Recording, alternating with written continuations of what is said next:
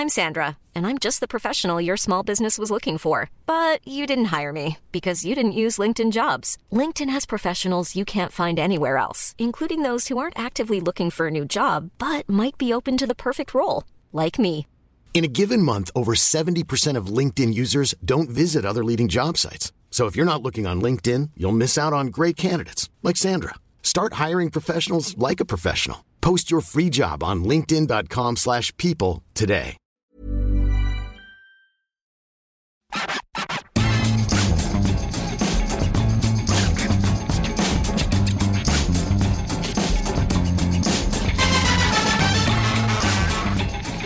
Bonjour à tous, je suis Martin Mosnier, bienvenue dans le FC Stream Team, un FC Stream Team spécial en direct du Vélodrome.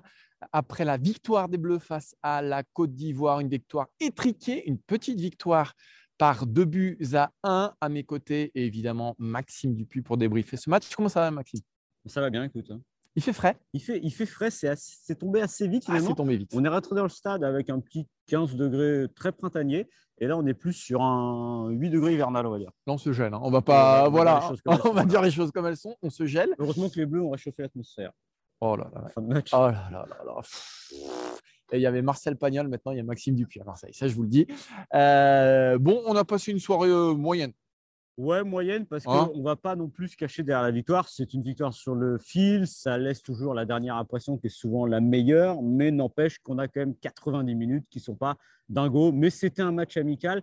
Et après, on reviendra un peu sur ce qu'a dit Didier Deschamps après, qui est intéressant, parce que lui, il, il a trouvé l'intérêt justement de se faire bousculer. Parce qu'on en reparlera, mais justement, dans son système, lui, il voit ça comme une étape de progression et qui va vers, évidemment vers des choses à corriger.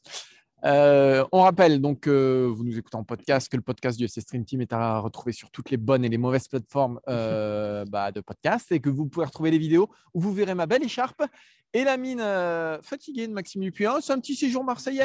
que- il est temps de que ça se termine, quoi, Maxime. Ouais, je suis un peu, un peu malade encore. Ouais, On encore un petit peu, ouais, ouais. jusqu'à- Est-ce que je tiendrai jusqu'au Qatar? Je ne sais pas. mais Déjà jusqu'à Lille, ce sera un petit je, exploit. je m'accroche, je m'accroche, je fais de mon mieux. Voilà. Trois sujets. On démarra évidemment avec Olivier Giroud. On se posera une question simple. Est-ce que ce but change quelque chose euh, bah, pour le futur en sélection d'Olivier Giroud? Ensuite, on décryptera les notes, Maxime. Ouais, on parlera, on vous, déci- on vous donnera les notes. Et si on a des petits points de désaccord, on verra avec vous, évidemment. N'hésitez pas, on vous le dit tout de suite, parce qu'on n'y pensera peut-être pas tout à l'heure, mais venez commenter les notes, évidemment, sur les réseaux sociaux. Venez discuter de ça avec nous, parce que le but, c'est d'échanger. Exactement. Et on terminera avec les, les petits jeunes qui ont fait leur. euh, bah, il y a trois nouveaux hein, qui ont fait leur début. Il y a un, mec qui, a, qui lui faisait pas ses débuts, mais qui est jeune aussi, qui s'appelle Aurélien Chouameni, qui a fait un match euh, assez énorme. Et Hugo Lloris en a parlé euh, devant les micros. Il a dit que, bah, que la nouvelle génération poussait et que voilà, ça permettait aussi euh, aux, Bleus d'avoir une direction et d'avoir un, élan. Mais on va démarrer évidemment, Maxime, par, euh, bah, par Olivier Giroud. Olivier Giroud qui a inscrit un but pour sa première titularisation depuis le mois de juin dernier. On ne s'attendait pas à ce qu'il revienne en équipe de France. Résultat, il revient, il marque. Un match à la Giroud, en fait. Ouais, 22e minute, 1-0 pour la Côte d'Ivoire. Centre de Théo Hernandez, coup de tête de Giroud. On a l'impression d'avoir vu ça des te le dire. milliards de fois. C'est exactement ce que j'allais te dire. et des milliards de fois se dire Giroud, encore lui, le Phoenix, il est ressorti. Donc voilà, est-ce que ça change quelque chose pour son avenir? Ben, J'ai envie de dire que non, parce que finalement, enfin, ça ne va pas lui, le desservir, évidemment. Parce qu'évidemment, ce qu'il a fait, marqué, c'est aussi bien. Ça veut dire qu'il répond présent et c'est ce qu'on attend d'un joueur de l'équipe de France. Mais on sait aussi que l'essentiel pour Didier Deschamps est ailleurs. Il l'a répété euh, dès lundi. Il a expliqué que c'est un joueur qui avait un, statut sans sélection, 47 buts maintenant à 4 buts de Thierry Henry et qu'on ne peut pas se permettre d'avoir un joueur comme ça pour lui donner peu, surtout parce que, il faut le dire, c'est aussi le caractère d'Olivier Giroud qui a besoin de plus, qui n'aime pas être réduit à la portion congrue et qui fait tout pour avoir beaucoup plus, mais il sait aussi qu'il est finalement un peu condamné à rester dans l'ombre de Benzema, de Mbappé. Donc, résultat, il a fait le job. Est-ce que ça changera quelque chose? Je pense que Deschamps euh, se posera la question sur les, les à côté, vraiment. Moi, la question que je me pose, c'est que il revient et franchement, on s'attendait à ce qu'il marque. On, se- disait sur un des deux matchs, il va, il va planter. Olivier Giroud, imaginons, euh, bon là, a marqué, imaginons qu'il remarque contre Lille, même qu'il décroche le titre de champion. Si Didier Deschamps euh, fait de l'absence de Benzema ou d'Mbappé un prérequis absolument nécessaire pour que Giroud soit là, à quoi bon le prendre finalement? À quoi ça sert de le prendre si c'est pas pour l'inscrire sur la durée? Enfin, je ne sais pas, parce qu'au fond, tu sais ce que tu as avec Giroud. in fine, c'est quoi le but de, ce rassemblement? C'est la Coupe du Monde. La Coupe du Monde, si Benzema et Mbappé sont là, aujourd'hui, pour moi, et je pense que Maxime est, de mon avis, Giroud ne sera pas là. Qu'il en, marque un ce soir, qu'il en marque 12, qu'il en marque 6 contre l'Afrique du Sud, foncièrement, ça ne changera rien. Donc, à quoi bon l'appeler? Moi, moi c'est vraiment la question que je me pose. Et quand on écoute aussi les propos de Didier Deschamps, c'était euh, chez nos confrères de, l'équipe après la rencontre. C'est pas qu'il a minimisé la, performance de Giroud, mais il a dit en creux bah, voilà, que ça ne changeait rien, que de toute façon, Giroud il a toujours été bon euh, avec les Bleus. Moi, je me pose vraiment la question de, l'utilité de ce rendez-vous pour Giroud et pour Deschamps dans leur euh, rapport commun. Bah, c'est étonnant. Moi, je n'ai pas envie de croire qu'il leur appelle juste pour pallier une absence et pas plus. Parce que... le fait est qu'en tout cas, il n'était pas là au départ. Euh, factuellement, il revient parce que Benzema est forfait. Factuellement, mais ça a changé des choses. Ils ont discuté. Il y a eu cette discussion-là. Et il a dit tout à l'heure, Didier Deschamps en conférence de presse, après, il dit Mais je ne cherche pas à me créer des problèmes. C'est-à-dire qu'il veut des solutions. Et Olivier Giroud est une solution de plus. si, oui, mais avec un astérisque. C'est ça, moi, qui me pose problème. Oui. Il est une solution si Benzema ou si Mbappé ne sont pas là. Euh, ou si il est certain que Giroud est capable d'entrer dans le moule d'un groupe, c'est-à-dire non mais je pense que ça ne tient qu'à Giroud et à Deschamps. Moi je suis pas sûr. Moi je suis pas sûr. Je, pense que Didier Deschamps a son idée là-dessus. Oui, mais je, pense, qu'il a son idée là-dessus. Ils ont une discussion tous les deux qui était franche euh, avant le rassemblement. J'imagine pas Deschamps lui dire à Giroud écoute, je t'appelle parce que Benzema n'est pas là et je ne te rappellerai pas. Ouais, mais alors euh, dans le discours de Deschamps ce soir, on comprend qu'il n'y a pas quelque chose qui a basculé, qu'il n'y a pas quelque chose qui a changé et que finalement, non, mais... Euh, que, rien ne change. Donc, dans son esprit, la situation est figée. Euh, moi, j'ai moi, du mal à comprendre. Non, mais je pense, on, sait que rien ne change maintenant parce qu'il l'a dit. Il a dit, c'est pas dix jours. Dix jours, on sait très bien que voilà. Alors, est-ce que c'est injuste pour Giroud? Est-ce que les, les, dés, les dés sont jetés? Est-ce que les cartes, enfin, sont, sont, sont pas rebattues à cause de ça? Bah, Pas sur ce rassemblement-là. Je pense que, comme tu l'as dit, c'est difficile de faire l'économie de l'appeler en juin, à partir du moment où il a marqué, à partir du moment où il a donné satisfaction. Peut-être que juin, dans un environnement qui sera compétitif, la Ligue des Nations, avec quatre matchs qui ressemblera un peu plus à une compétition, et avec un Giroud qui, dans un monde normal, ne jouerait pas beaucoup, c'est peut-être là finalement que ça jouera pour Giroud. Mm. C'est pas ce Mais est-ce qu'à ton avis, toi, il l'appellera s'il y a Benzema et Mbappé en juin sur leurs deux jambes? Est-ce qu'il appelle Giroud? Je pense que c'est possible. Ah, le mec ne répond pas. Je pense que c'est possible. Évidemment que c'est possible, mais est-ce qu'il l'appelle? Ben, ben, Non, mais je ne suis pas Didier Deschamps. Mais en fait, mais pourquoi Moi, je pense que ça ne change rien qu'il l'appelle pas. Est-ce que tu penses que s'il ne l'appelle pas, je pense qu'il se coupe complètement de lui Ouais. ouais. Voilà. Hmm. Et se couper de lui, c'est d'une certaine manière insulter l'avenir et de se couper complètement de lui. C'est aussi de se dire eh ben, très bien, il y aura Benzema et Mbappé à la Mais au moindre pépin, si tu te coupes de Giroud, tu perds quand même ouais la solution qui te met un but ce bah soir, qui fait le job. Et, derrière, tu as quoi? Tu as d'air. On va parler des jeunes tout à l'heure. Ça pousse, ça pousse. Mais pas à ce poste-là. Pas à ce poste-là. Et, ce que nous rappelle ce match, par contre, et ce qui est capital, bah, c'est que Giroud est capable de faire ce que Ben Yedder est incapable de faire en, équipe de France, c'est-à-dire qu'il est d'une fiabilité absolue. Est-ce qu'on prend le risque euh, de partir à la Coupe du Monde avec Benzema, euh, Mbappé et avec une solution de recours, un recours, Wissam Ben Yedder, dont on sait bah, que finalement c'est très compliqué, plutôt qu'un Giroud qui est d'une fiabilité absolue, c'est tout le débat. Hein, c'était le 26e à l'Euro, faut pas l'oublier. Donc on se, demande même, on le redit, sans animosité envers lui évidemment, ce euh, pourquoi il est là. Mm. C'est ça qu'on n'arrive pas à comprendre. Et c'est vrai que Giroud, bah, on peut se créer un petit problème, un petit risque supplémentaire, mais je vais dire le, gain versus le risque, bah, il est quand même important. Mm. Bref, on n'aura pas, la, on pas la, de toute façon la, la, réponse définitive à ça. Il faudra attendre sans doute, euh, enfin même c'est sûr, le mois de juin et même plus sûrement euh, le Qatar. Mais c'est en tout cas un feuilleton qu'on pense enterrer, qui est ressuscité par ce mois de mars. C'est Olivier Giroud. C'est Olivier Giroud et c'est Didier Deschamps aussi qui nous rappelle bah, qu'il n'y a jamais de solution de, décision, excusez-moi, définitive avec, euh, avec ce sélectionneur.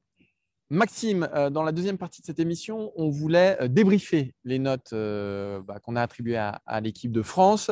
des joueurs qui n'ont pas été faciles à noter. Je voulais débuter par peut-être celui que j'ai le plus de mal à noter, c'est Théo Hernandez, qui fait à la fois un match offensif et notamment en première Ce soir, c'est le bleu le plus dangereux. Ah oui. Euh, Théo Hernandez. Des Donc, deux côtés. Des deux Non, côtés. rigole, il y a son frère quand même derrière. Ouais, il y a son frère, exactement. Mais qui, offensivement, euh, fait euh, trois frappes, qui a un face-à-face qui négocie mal et qui fait une passe décisive magnifique pour Giroud. Lucas, Théo Hernandez, je rappelle, c'est quand même quatre passes décisives en cinq matchs, quatre passes décisives et un but hein, en, en, en cinq sélections, me semble-t-il.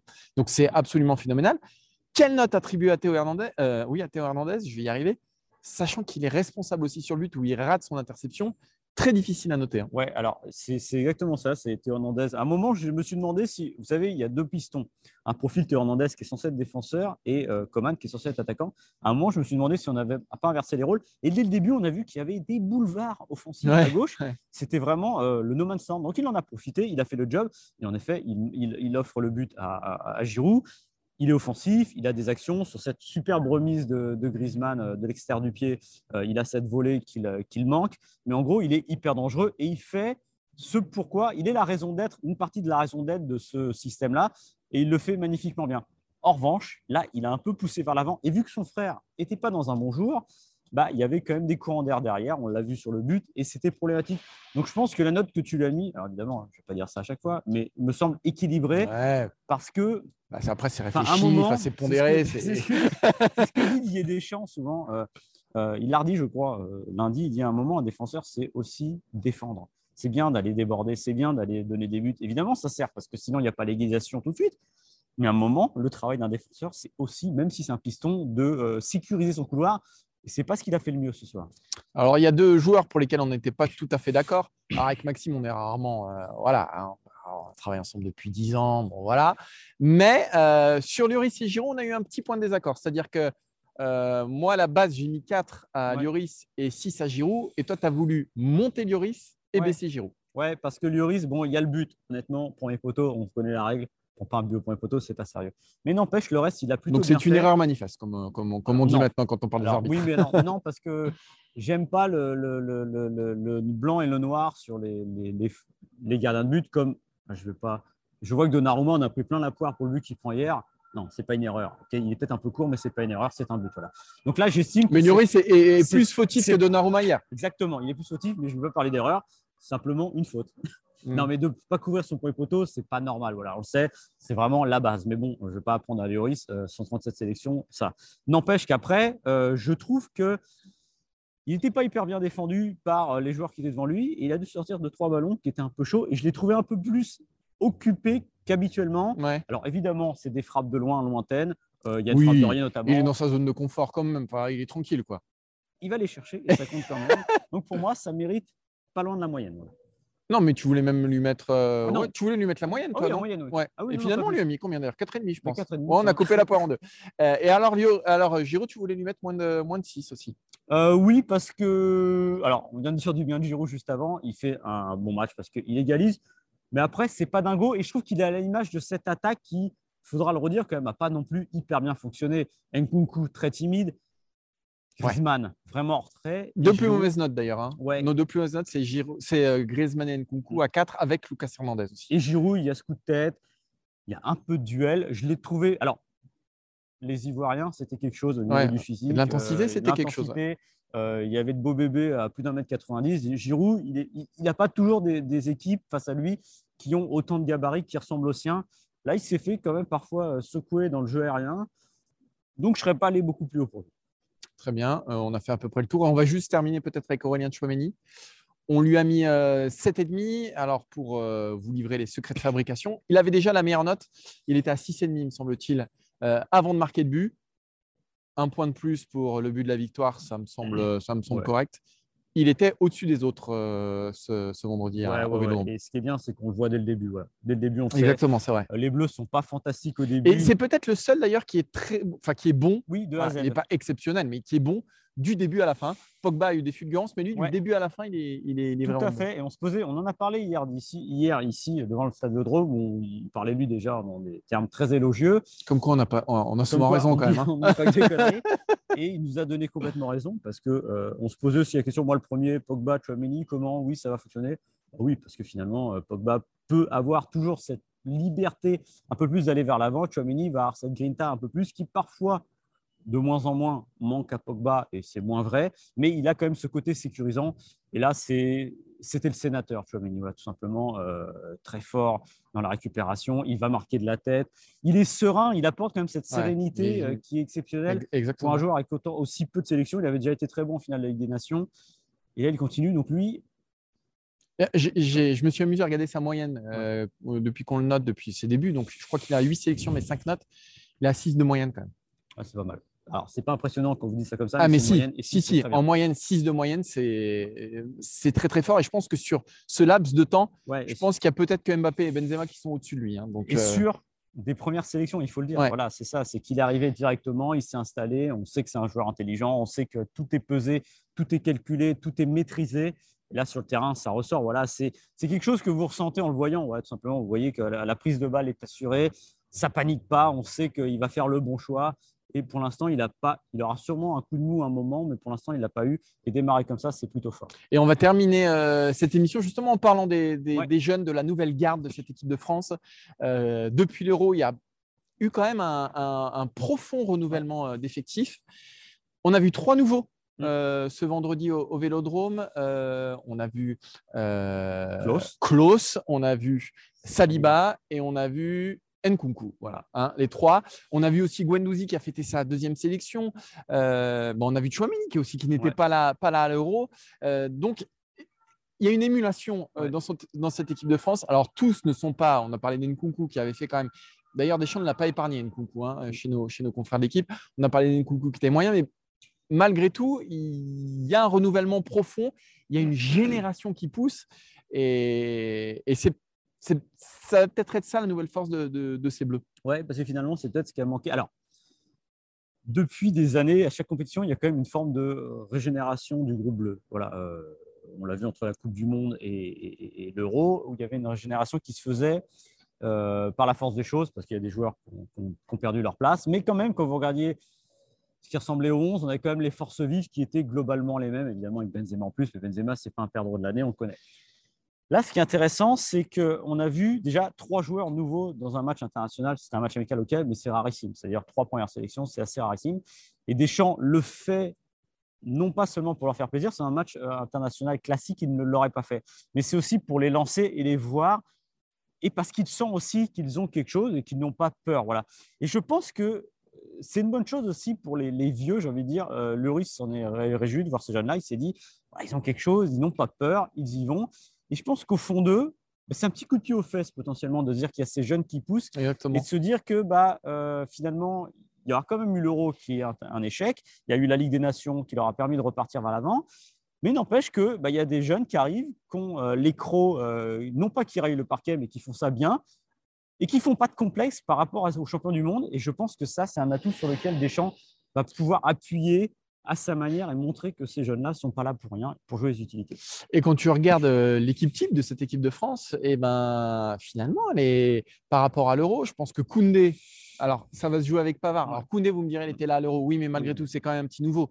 À l'Euro, il a, il a joué des utilités. Là, il est installé à ce poste de, défenseur euh, droit dans cette défense à 3. Il y a Théo Hernandez aussi. Hein. Théo Hernandez qui, lui, s'est complètement installé à gauche et Chouameni, alors il y a Pogba et Kanté, mais ils sont tellement peu fiables au niveau de, bah, de leur santé que finalement Chouameni, euh, aujourd'hui, alors je dirais pas qu'il est titulaire, non. parce que c'est un milieu à deux, mais très franchement, c'est le 12e homme de cette équipe de France. Donc finalement, il y en a trois qui sont euh, relativement arrivés très vite dans cette équipe-là. Donc oui, il y, a, une vague derrière, mais une vague en plus qui, bah, qui s'installe et, qui fait des ravages parmi, euh, parmi ceux qui étaient. Et puis c'est un levier pour des chances. C'est-à-dire que tu prends le cas de Chouameni, Pogba, je ne vois pas sortir Pogba, évidemment.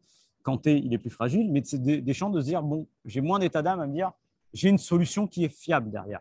Donc en gros, ce type-là, il n'est pas seulement là pour être dans les 23, mais on dit hier, j'ai 11, 11,5, 12e homme. Bah, il y a un peu de ça, c'est-à-dire que. par exemple, il y a submergé Rabiot qui était, qui était titulaire. Quoi, qui est rentré, euh, bah, il est rentré comme un vrai remplaçant. Et par exemple, voilà, il a déjà dépassé Rabiot. Donc, je veux dire, c'est que ces jeunes-là, ce qui est intéressant, c'est ça. Et, ce qu'on ce qu'on a bien aimé aussi ce soir, ce qui est arrivé, le but, quand même, il arrive dans un corner de Guendouzi. pour une tête de Chouameni. Pour dire que c'est un symbole, n'empêche que Guendouzi est allé tirer le corner.